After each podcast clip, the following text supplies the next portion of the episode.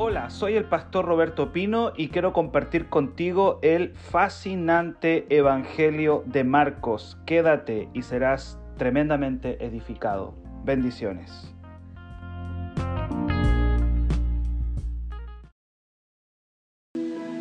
Marcos 9, 16 adelante. Marcos 9 del 16 para adelante. Nos quedamos eh, en un Cristo bajando de la montaña lleno de gloria, con gente que corre a Él, no que arranca de Él.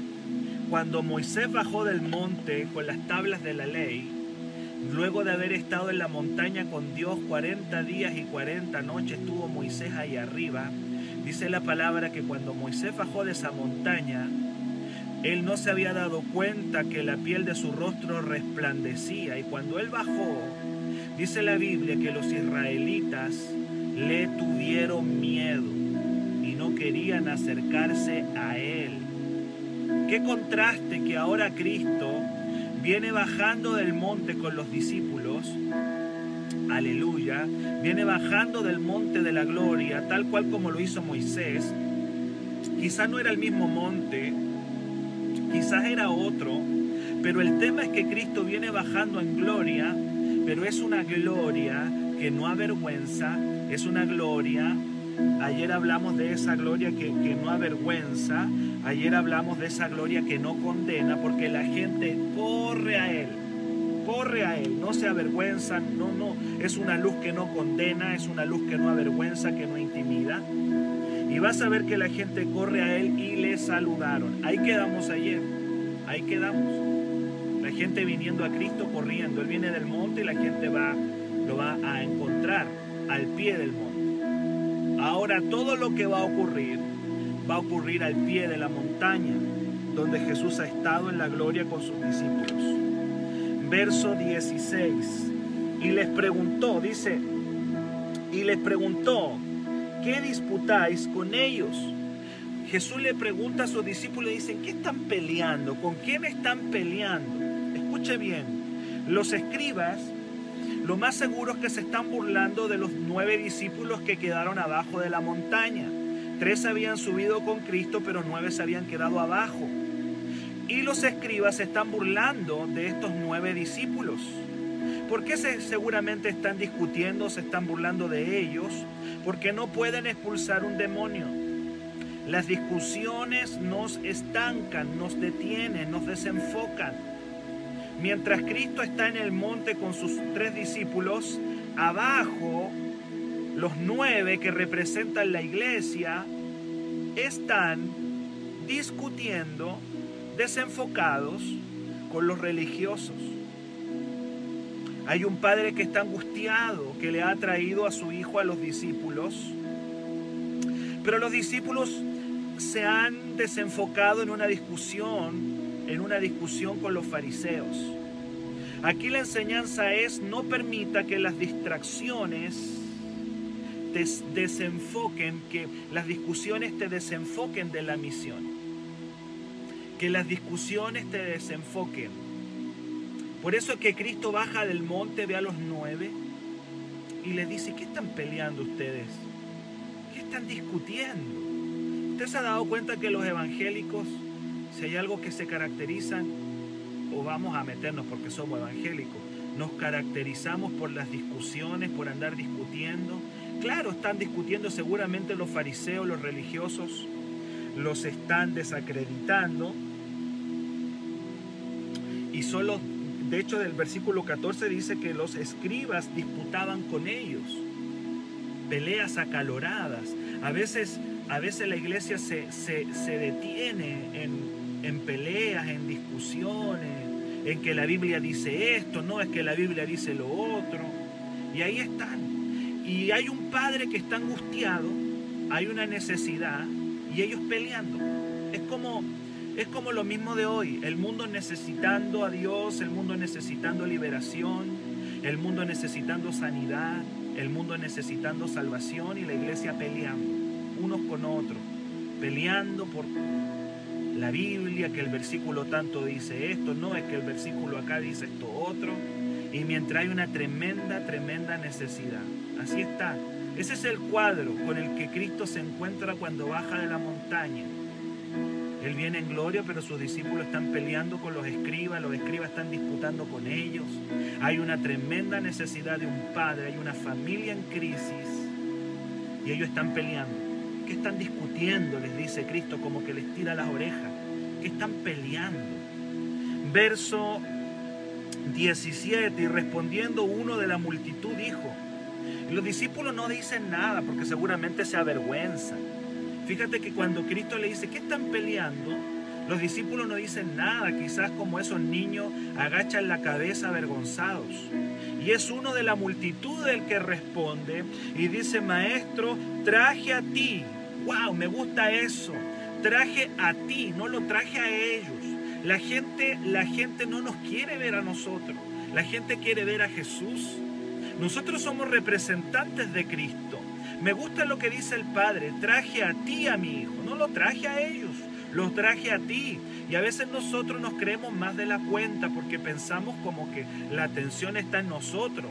Claro, la gente nos trae a nosotros sus endemoniados, nos trae a nosotros sus enfermos, nos llaman por teléfono para pedirnos ayuda, pero en realidad no nos están trayendo la gente a nosotros, la están trayendo a Jesús. Y aquí gente, lo que la gente tiene que ver es a Jesús. Traje a ti, no lo traje a ellos, lo traje a ti. Traje a ti a mi hijo que tiene un espíritu mudo. Observe eso. Traje a ti a mi hijo. No, no lo traje a los discípulos.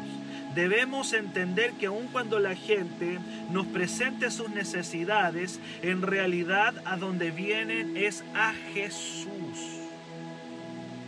Y muchos siervos de Dios se están creyendo el cuento.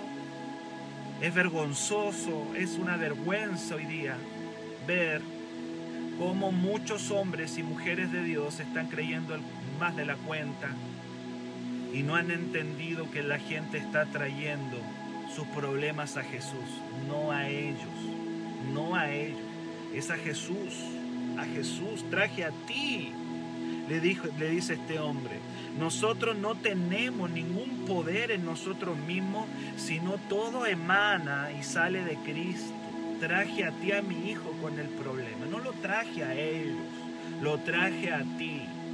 Y vamos a entender eso, que cuando yo prendo esta cámara, tú no vienes a mí, tú vienes a escuchar una palabra del Señor y yo espero que nosotros caminemos y, nuestro equipo y nuestro equipo de la iglesia y todo renuevo entienda que no es a nosotros, es a Jesús y que se trata de Él y no de nosotros.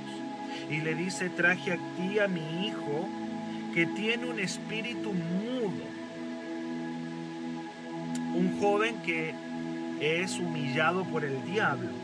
De hecho, el padre da todo, toda la problemática, los síntomas dice que este muchacho, este muchacho que tiene un espíritu inmundo, es eh, donde quiera que le toma, lo sacude y echa espumarajo, cruje los dientes y se va y se va secando. Dice, y dije a tus discípulos que lo echasen fuera y no pudieron. Claro que si ellos están peleando. Si, si tenemos una iglesia que está peleando por el versículo tanto, o si tenemos una iglesia desenfocada, obviamente con iglesia desenfocada pierde poder. Una iglesia desenfocada pierde unción. Están peleando con los, con los escribas. Y ahí se quedaron en, en la pelea con los escribas. Una iglesia que está peleando por el versículo tanto y Mateo 5 tanto dice acá o allá. Una iglesia que está peleando va a perder el enfoque. Lo traje y no pudieron. Y dice el padre y le cuenta su problemática. Le cuenta su problemática. Sabe, este muchacho es arrojado al piso. Em, dice, dice también el padre, em, va contando cuál es la problemática del muchacho. En el versículo 22 dice que este demonio le echa en el fuego, dice, y en el agua para matarle. Pero si puedes hacer algo, ten misericordia de nosotros. Mira, mira el problema. Un problema es un padre angustiado. ¿Cuántos dicen amén? Hoy el diablo también humilla a los jóvenes y los revuelca en el suelo de la droga, en el suelo del alcohol, en el suelo de la depresión. ¿Cuántos jóvenes hoy día se están revolcando en las drogas, en el pecado, en los vicios? ¿Y cuántos padres están angustiados sin saber qué hacer? La problemática del joven con espíritu mudo es la misma que vas a ver hoy día. El diablo tirando al piso a jóvenes, queriendo matarlos. Dice la palabra acá que este muchacho, el demonio lo tiraba al fuego y a veces al agua con la intención de matarlo. Un padre angustiado sin saber qué hacer y los discípulos peleando con los fariseos. Los discípulos peleando con los escribas, disputando con ellos. Y Cristo baja del monte y le dice a ellos, ¿Qué están peleando? ¿Qué están discutiendo ustedes? ¿Tú te das cuenta que lo que pasó hace miles de años atrás es lo mismo que está pasando hoy día? Una iglesia desenfocada, una iglesia que se ha distraído en peleas tontas, cuando hay tanta necesidad, cuando hay padres angustiados, cuando hay familias que, que, tienen hijos en drogas, en alcohol, que son tirados al piso y que el diablo los quiere matar en el fuego o en el agua. Uy, qué tremendo, amado, qué tremendo. El diablo quería matarlo a este muchacho. Le echa en el fuego y en el agua para matarle. El diablo, el demonio. Y la iglesia peleando, la iglesia peleando por, el, por, lo, seguramente, seguramente los fariseos le están ahí, le, están distrayendo porque los religiosos nos quieren desenfocar a nosotros. Pero no tenemos que perder el tiempo. Es, e, en el fondo la enseñanza es, iglesia, no pierdas el tiempo. Yo sé que hay una iglesia religiosa que te va a querer distraer, que te va a querer ridiculizar hay, una iglesia que va a querer desenfocarte, hay gente religiosa que te quiere desenfocar de la misión, pero no te desenfoques. No te desenfoques iglesia, porque hay muchachos que están siendo arrojados al agua, hay muchachos que están siendo arrojados al fuego, hay padres desesperados, hay familias en crisis. Me llama tanto la atención que el problema del muchacho sea que es mudo. Eso me habla también de desconexión familiar. Me habla eso me habla a mí también de ausencia de comunicación en la familia, una familia que no se puede comunicar bien, que el diablo ha desconectado. Hay, hay, padres que ya no se entienden con sus hijos y hay hijos que no se entienden con sus padres. Que el muchacho sea mudo, y que haya un problema demoníaco me habla a mí que hoy día uno de los problemas familiares es la desconexión y la falta de comunicación en la familia. El diablo está destruyendo, desconectando, haciendo que las familias no se entiendan. Y viene y el diablo quiere matar a ese joven y ese padre está desesperado. Ahí está desesperado. Y la iglesia, la iglesia peleando, la iglesia peleando, la iglesia desenfocada, la iglesia sin poder, es una iglesia que ha perdido el poder, es una iglesia que ha perdido la unción, que ha perdido el fuego. ¿Y por qué perdimos el fuego? ¿Por qué perdemos la unción? ¿Por qué perdemos la eficacia? ¿Por qué? ¿Por qué perdemos la eficacia? Porque estamos peleando, porque estamos distraídos, porque dejamos que el enemigo nos distraiga en tonterías, en estupideces mientras el mundo se está perdiendo, mientras hay familias desconectadas, mientras hay hogares que se están destruyendo por la falta de comunicación, por un diablo que está matando, robando y destruyendo, aleluya, nosotros estamos distraídos y desenfocados, sin poder y sin unción. Que el Señor nos ayude.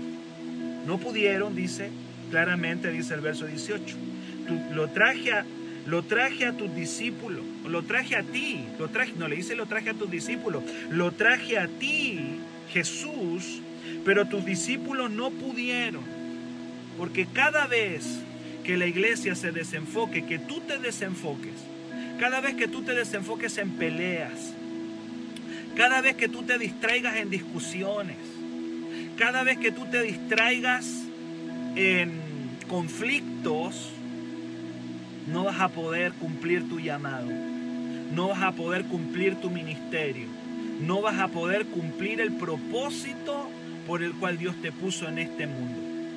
Y nos distraemos fácilmente con cualquier cosa que nos pasa y nos desenfocamos de la posición y del lugar donde Dios nos puso. ¿Cuántos dicen amén? No pudieron. No pudieron. Seguro están detenidos, estancados en la discusión. Seguramente los religiosos los están avergonzando y diciendo, ustedes no eran los tan ungidos, ustedes no eran los que echaban fuera demonios, seguramente están siendo ridiculizados. Le están diciendo, ¿qué les pasó? ¿Perdieron su autoridad? Pero la tenían. El problema está en que están desenfocados y nadie puede ejercer autoridad si está distraído porque ellos están fracasando en la liberación. Pero quiero decirle algo, escúcheme bien, el fracaso puede ser un buen amigo. El fracaso puede ser un buen amigo porque cuando fracasamos podemos volver a Dios. Cuando fracasamos en algo podemos humillarnos. Cuando fracasamos podemos volver a depender de Dios. Y este fracaso va a llevar a los discípulos a depender más del Señor. Este fracaso, este no se puede, los va a llevar a humillarse, los va a llevar a rendirse, los va a llevar a quebrantarse. Hay veces que las cosas no salen como tú quieres. Y, hay cosas que no has podido hacer. Y esas cosas que tú no has podido hacer tienen que llevarte a una dependencia mayor de Dios. Y ahora los discípulos van a depender del Señor al 100. El fracaso es parte del aprendizaje en el Evangelio. Es probable que los discípulos pecaron de sobreconfianza. Es muy probable que ellos hayan dicho, nosotros somos los liberadores, conocemos la técnica. Ya, ya hemos estado dos años y medio haciendo liberaciones. Ellos pudieron haber dicho eso. Ellos pudieron haber dicho eso, uff, nosotros de liberación, ya llevamos dos años y medio haciendo liberación. Así que trae acá, le dijeron los discípulos, trae para acá a tu hijo, lo vamos a liberar. Conocemos perfectamente la técnica de la liberación. Nosotros ya tenemos el manual, hermano. Ya lo sabemos, así que tráelo. Ya, ya estamos expertos en liberación. Así que trae para acá a tu hijo. Es muy probable que hayan pecado de sobreconfianza es muy probable que ya se sienten autosuficientes. Seguro ya pensaban que manejaban la técnica de la liberación. Probablemente se creyeron el cuento y el fracaso ahora les va a enseñar cuántas veces a mí como pastor el Señor me ha tenido que me ha tenido que ha tenido ha permitido un fracaso en el ministerio para que yo diga, no, no, esto no es técnica, no se trata de técnica, no se trata de, de, aprender un ABC, no, no, no, no, esto no es así. Y a veces el fracaso ministerial nos tiene que llevar a una mayor dependencia de Dios. Seguramente se creyeron el cuento y el Señor les va a enseñar en el fracaso. El fracaso puede ser tu mejor aliado si lo sabes conducir. En Dios el fracaso es una muy buena herramienta porque nos tiene que llevar a depender de Dios, nos tiene que llevar a humillarnos delante del Señor. Se creyeron el cuento seguro y el fracaso les va a enseñar. ¿Enseñar qué te puede enseñar el fracaso? A ser más humilde. Claro, el fracaso nos tiene que enseñar a ser más humildes, más dependientes de Dios Quizá ya se habían convertido en profesionales de la liberación. Y yo no estoy llamado a ser un profesional del Evangelio. Debe ser el, Evangelio. ¿Tenemos que ser profesionales en el Evangelio? Claro. hay que profesionalizarlo, las cosas hay que hacerlas bien. Si hablamos de profesionalizar, de que tiene que ser excelente, que, que tiene que ser bien hecho, amén, está bien. Pero convertirnos en profesionales del Evangelio o convertirnos en gente que diga, ay, ya lo manejo esto, uy, yo ya sé de liberación, yo ya sé de oración, uy, yo ya sé de intercesión, sé mucho, eso no está bien. Porque ahí vamos a tener que aprender de el porrazo, decimos nosotros acá en Chile. Vamos a aprender de los porrazos, de los golpes. Vamos a tener que fracasar. Y ahora los discípulos van a quedar, luego de esto, esto es una lección de humildad. El Señor le está dando una lección a ellos de dependencia y de humildad. La van a aprender. ¿Te ha pasado? ¿Has fracasado? ¿Te has golpeado? ¿Te has caído al piso? Bueno, aprendiste humildad. Aprendiste a depender de Dios. ¿Cuántos dicen amén? Nunca tus éxitos pueden volverte orgulloso o autosuficiente. Ellos ya llevaban dos años y medio de liberación. Ya conocían todos los demonios.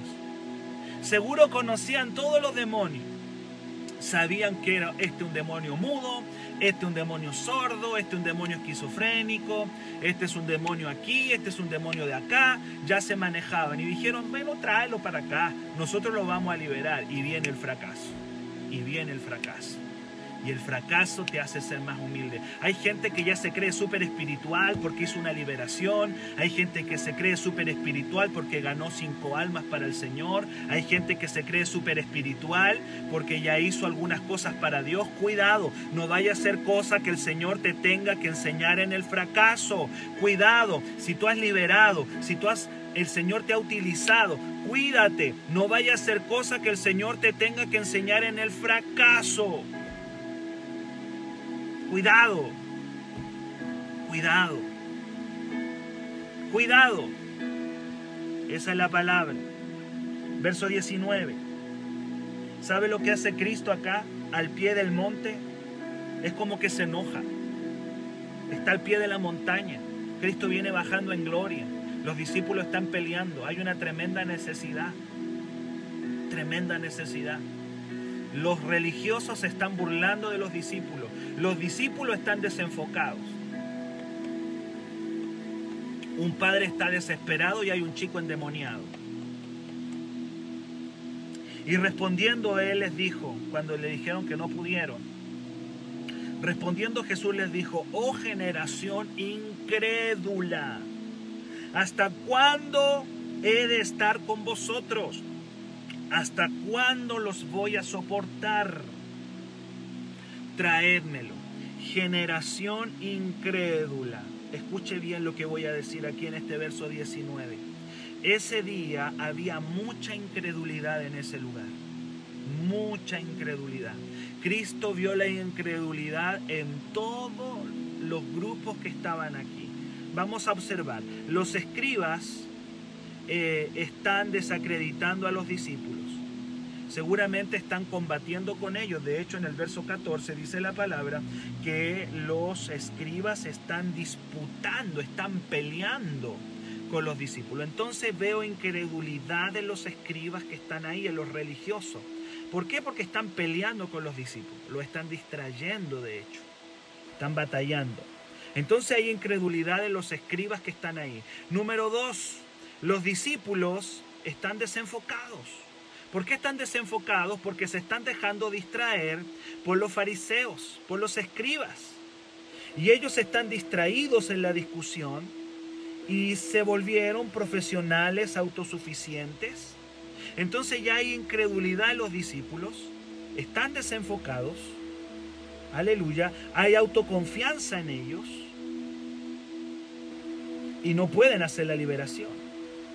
La multitud que está ahí porque ya hay una multitud grande ahí se ha juntado, es la de siempre, son los observadores, los espectadores. Ellos han visto milagro tras milagro, pero no creen. ¿Te das cuenta toda la incredulidad que había en ese lugar? Los escribas molestando a los discípulos, los discípulos desenfocados discutiendo, la multitud observando de espectadores como siempre, han visto muchos milagros y no creen. Y por último, un padre, el padre del muchacho, que está decepcionado y que va y que le cuesta creer, porque ese padre está decepcionado y está luchando por creer también. También hay incredulidad en el padre. Entonces, ahora yo quiero que tú entiendas por qué Cristo cuando baja y ve la incredulidad de los escribas, ve la incredulidad de sus discípulos desenfocados peleando con los escribas, ve la incredulidad, Señor, de un padre, ¿cierto? Que está decepcionado, que está luchando. Hay un padre ahí que está luchando también. Y la incredulidad de los, de, de los observadores que han visto no sé cuántos milagros y que todavía no se rinden a Jesús. Así que ese día, al pie de la montaña, Jesús les dice, oh generación incrédula, ¿hasta cuándo he de estar con ustedes? ¿Hasta cuándo los voy a soportar? Yo puedo ver el enojo de Jesús. Yo puedo ver ahí el enojo de Jesús. Y mientras estaba estudiando esto esta mañana, me hizo pensar que Moisés experimentó la misma decepción cuando bajó del monte. Al pie del monte se experimenta decepción. Moisés cuando baja de la montaña, después de haber estado ahí con Dios, dice la Biblia que encontró al pueblo bailándole a un becerro. Y él se enoja tanto que arrojó las tablas de la ley por esa idolatría al pie de la montaña. Y ahora Jesús está bajando de la montaña y lo que encuentra no es idolatría, pero es algo tan dañino como la idolatría. Encuentra incredulidad, incredulidad. Y parece que la idolatría es tan aberrante para Dios como la incredulidad. Le molestan al Señor. Al pie del monte, tanto Moisés como Jesús están confrontando al pueblo. Moisés, de hecho, llama a Aarón y le dice, ¿qué cosa está pasando aquí? Y el pueblo estaba danzándole a un becerro de oro. Y ahora Cristo baja a la montaña y en vez de encontrar éxito y victoria, está encontrando todo eso. Escribas burlándose de los discípulos, discípulos que no pueden porque están desenfocados. Una multitud curiosa como siempre que ve milagros y no cree y un padre que está decepcionado y que está luchando por creer en el poder de Dios. Escuche bien lo que voy a decir acá.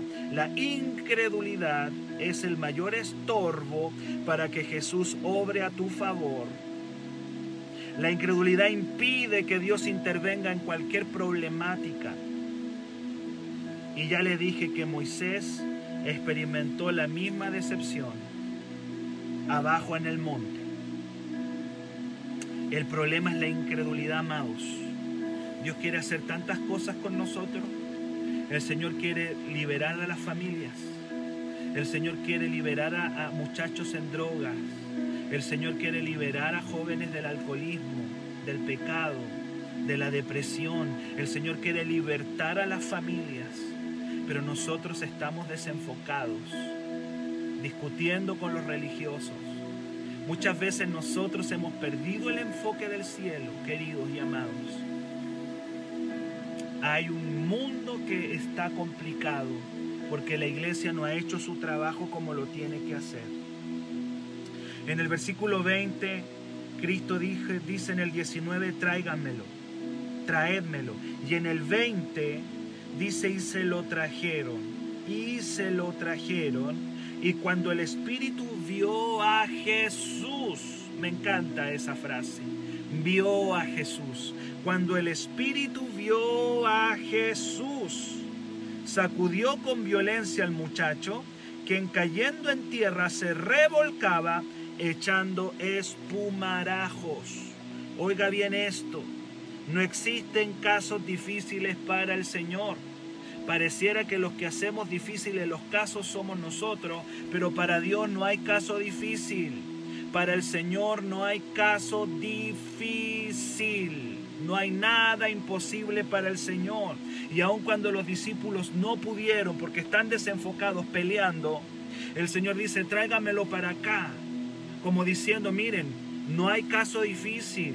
No hay algo que yo no pueda hacer. Quizá ustedes no pudieron, pero yo sí puedo. Yo sí puedo. Cuando el Espíritu vio a Jesús, y yo quiero detenerme en esto porque aquí está la clave. Mientras, mientras no se vea a Jesús, todo va a seguir igual. El fracaso de los discípulos fue que no pudieron mostrar a Jesús. Yo he estado haciendo liberaciones y sé que cuando el diablo me ve a mí, ve a Jesús en mí. Yo he hecho liberaciones y he visto a los demonios revolcarse y uno dice, wow, qué tremendo que soy. No, no, no, no, tremendo que tú eres. Vieron simplemente a Cristo en ti. Por eso es que cuando hiciste esta liberación, el diablo se tiró al piso y hizo un espectáculo ahí, porque no te vio a ti, vio a Jesús. Pero los discípulos, mientras estuvieron desenfocados, no pudieron mostrar a Jesús. No fueron buenos representantes, no pudieron ser buenos embajadores del Señor. ¿Y por qué no pudieron? Porque están desenfocados peleando, porque están desenfocados, porque están distraídos. Que Dios nos ayude, amados. Pero cuando el demonio ve a Jesús, parece que el problema empeora. ¿Se ha dado cuenta que mientras más nos acercamos a Dios, las cosas empeoran?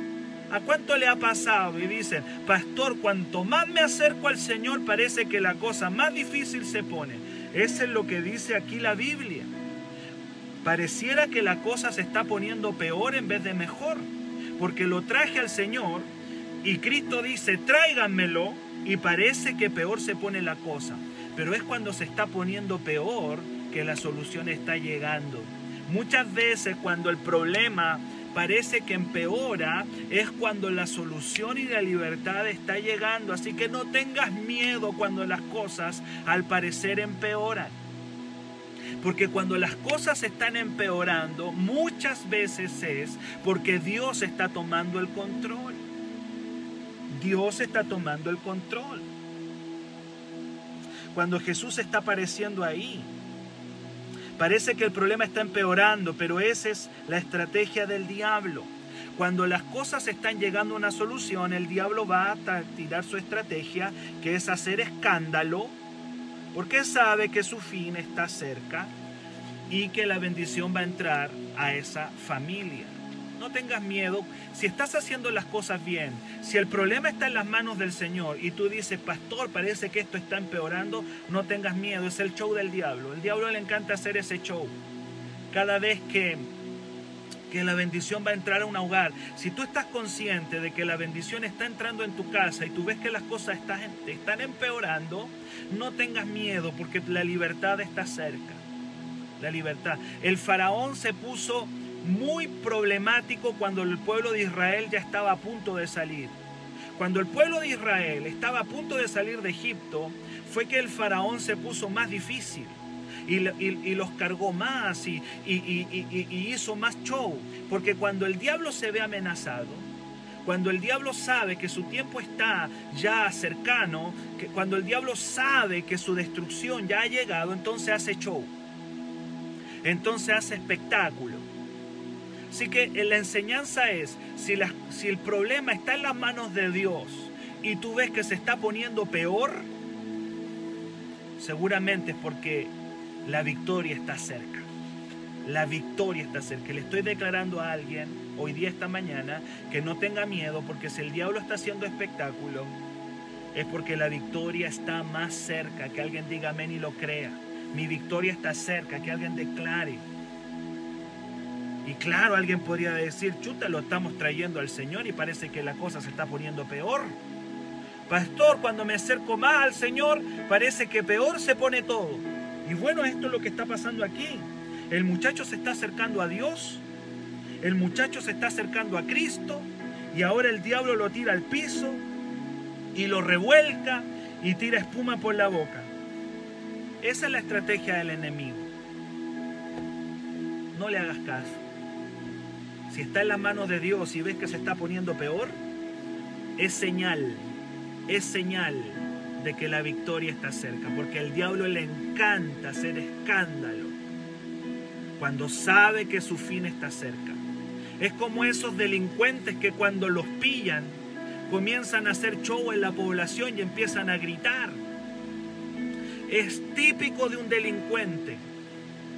Es típico de un delincuente que cuando lo encuentran empieza a hacerle show a los carabineros.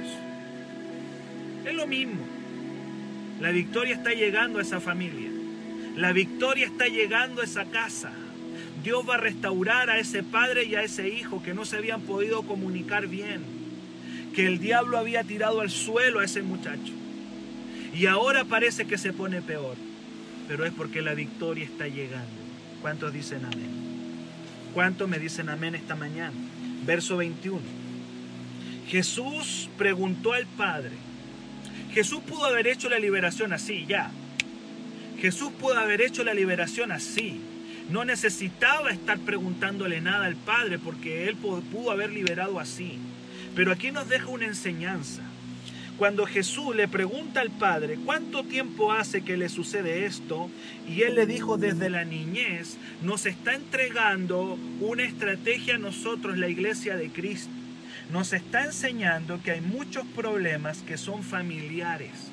A veces nosotros queremos tratar el problema individual hay muchas veces que tú quieres tratar el problema de la persona, pero te olvidas de que muchos problemas tienen su raíz en la familia y hay muchos problemas que tienen su raíz en la niñez. Jesús pudo haber dicho en el nombre de Jesús sal fuera y ya. Jesús pudo haber echado fuera ese demonio así. No necesitaba entrar en diálogos con nadie. Porque él tenía todo el poder de decirle, mira, diablo fuera. Pero a mí me parece, y esta mañana pensaba en eso, que el Señor nos está entregando a la iglesia una estrategia y nos está diciendo que hay problemas que tienen su raíz en la familia y hay problemas que tienen su raíz en la niñez. Hay demonios, hay maldiciones que el Señor va a tratar a nivel de familia y que el Señor va a tratar a nivel de la niñez. Hay que sanar la niñez, hay que sanar áreas de la familia. Y Jesús se da tiempo para conversar con el Padre, porque aún cuando el Hijo tiene el espíritu inmundo, el padre tiene incredulidad. Y el Dios dice, voy a liberar al chico del demonio, pero a ti te voy a liberar de la incredulidad. Es un problema familiar y muchas veces nosotros tratamos los problemas individuales, pero no vemos el contexto familiar, no vemos el contexto de familia, no vemos el contexto de la casa. Hay problemas que son familiares y que no puedes tratar de manera individual. Aquí había que hacer el lenguaje, el lenguaje de, de los asistentes social, del trabajador social. Aquí Jesús va a hacer una intervención familiar, no una intervención individual. Es una intervención familiar. No podemos desvincular los problemas de una familia. Ese problema de drogadicción que tiene el muchacho le viene de la familia, ese problema que tiene de alcohol, ese padre alcohólico, seguramente se hizo alcohólico porque vio a su padre violento y alcohólico también. Jesús nos va a enseñar que hay problemas individuales que en realidad son familiares no podemos desvincular los problemas de la familia. Los problemas individuales tienen sus raíces en la familia y Jesús lo sabe y el Señor nos está enseñando que tenemos que mirar la niñez, la niñez, traumas, demonios que entraron en la niñez, gente que está cargando con maldiciones de la niñez gente que está cargando con problemas desde su más tierna infancia. Y el padre le dice, el problema es desde la niñez. Ahí algo pasó, algo sucedió contigo en tu niñez. Algo sucedió. Hoy día puede que tú digas, ¿y por qué estoy luchando con este problema? Esta problemática que tengo, ¿de dónde me vino? De tu niñez. Y tienes que empezar a mirar tu niñez y decir, Señor, desde mi niñez. Jesús pudo haber liberado así a ese muchacho, pero nos da una enseñanza a la iglesia de Cristo. Hay problemas que tú estás viendo de manera individual que tienen su raíz en la familia y en la niñez. Uy, qué tremendo. Qué tremenda joya que el Señor nos está dando, amados. Qué tremenda enseñanza el Señor nos está dando. Tú estás viendo el problema solamente de, de, drogadicción. Es como que Jesús le dice al Padre, tú estás viendo solamente el demonio mudo, pero ¿de cuándo fue esto? Voy a tratarte a ti, tu incredulidad, y le voy a tratar al chico, ese demonio mudo. Aleluya. Y quiero terminar hoy día porque ya se me fue el tiempo, amado. Se me está yendo el tiempo. Mañana vamos a continuar. Quiero terminar el verso 22. Con el verso 22. Y dice, y muchas veces le echa en el fuego y en el agua para matarle, pero si puedes hacer algo, ten misericordia de nosotros y ayúdanos. Me voy a quedar en la frase, me voy a quedar en la frase, si puedes hacer algo. Escuche bien, el fracaso de los discípulos le sembró incredulidad a este padre Seguramente él había venido con toda la fe al principio a, Jesús. Él había venido a Jesús, él había venido con toda la fe al principio. Yo, yo quiero pensar de que este hombre al principio vino con toda la fe a Jesús. Pero el fracaso de los discípulos, el desenfoque de los discípulos, le sembró incredulidad a este padre. Escúcheme bien, lo mismo sucede hoy las distracciones de la iglesia, los errores de la iglesia, los pecados de la iglesia le han sembrado incredulidad a la gente. Hemos dado tanto espectáculo feo a la gente. La iglesia, perdóneme la palabra, me voy a poner bien popular para hablar. Me voy a poner bien popular para hablar. La iglesia ha dado tanto jugo, perdóneme que lo diga así, la iglesia ha dado tanto espectáculo, la iglesia ha dado tanto de qué hablar que le ha sembrado incredulidad a la gente. La gente quiere a Jesús, la gente quiere creer, pero nuestros espectáculos, nuestras discusiones, nuestras distracciones, nuestros pecados, nuestros errores le han sembrado incredulidad a la gente. Yo quiero creer que este Padre al principio vino con toda la fe lo más seguro, de hecho el Padre dice, lo traje a ti, lo traje a ti, pero tus discípulos no pudieron hacer nada. Y es porque la gente sí cree, la gente cree, pero es la iglesia, es la iglesia la que ha dado problemas, es la iglesia. Mira ese pastor tirándose al suelo, mira ese pastor en las noticias que se golpea con la camioneta, el solo se tira al piso. ¿Quién es la que está dando espectáculo? La iglesia. Y muchas veces los errores, los pecados, eh, el, desenfoque de la iglesia ha hecho de que la gente ya no crea. ¿Por qué la gente hoy día ya no cree? Porque tú y yo hemos fallado.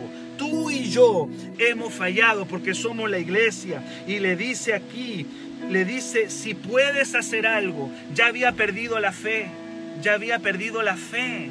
E, es como que, es como que ya este hombre fue perdiendo su fe. ¿Y por qué perdió la fe? Por el fracaso de la iglesia. Y el fracaso de la iglesia ha traído incredulidad al mundo. Aleluya. Jesús puede hacer milagros. Jesús quiere restaurar familias. Porque el Señor ama al mundo. El Señor ama al mundo.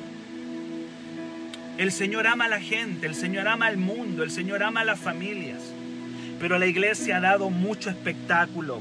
Y yo oro a Dios para que nosotros no seamos la iglesia del espectáculo. Yo oro a Dios para que nosotros seamos la iglesia, la iglesia gloriosa, la iglesia en avivamiento, la iglesia que ama, la iglesia que va al perdido, la iglesia que no va a perder su tiempo peleando, la iglesia que no va a perder su tiempo en discusiones tontas. Una iglesia que va a estar enfocada, una iglesia que va a brillar, una iglesia gloriosa, no una iglesia distraída, no una iglesia que va a estar desenfocada. Amado, vamos a orar al Señor esta mañana. Se me fue el tiempo, querido. Sé que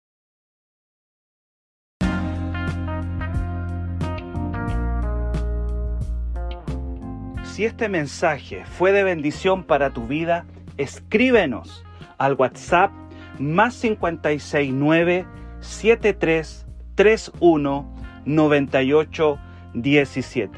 Será una bendición tremenda saber de qué lugar del mundo nos estás escuchando. Dios te bendiga.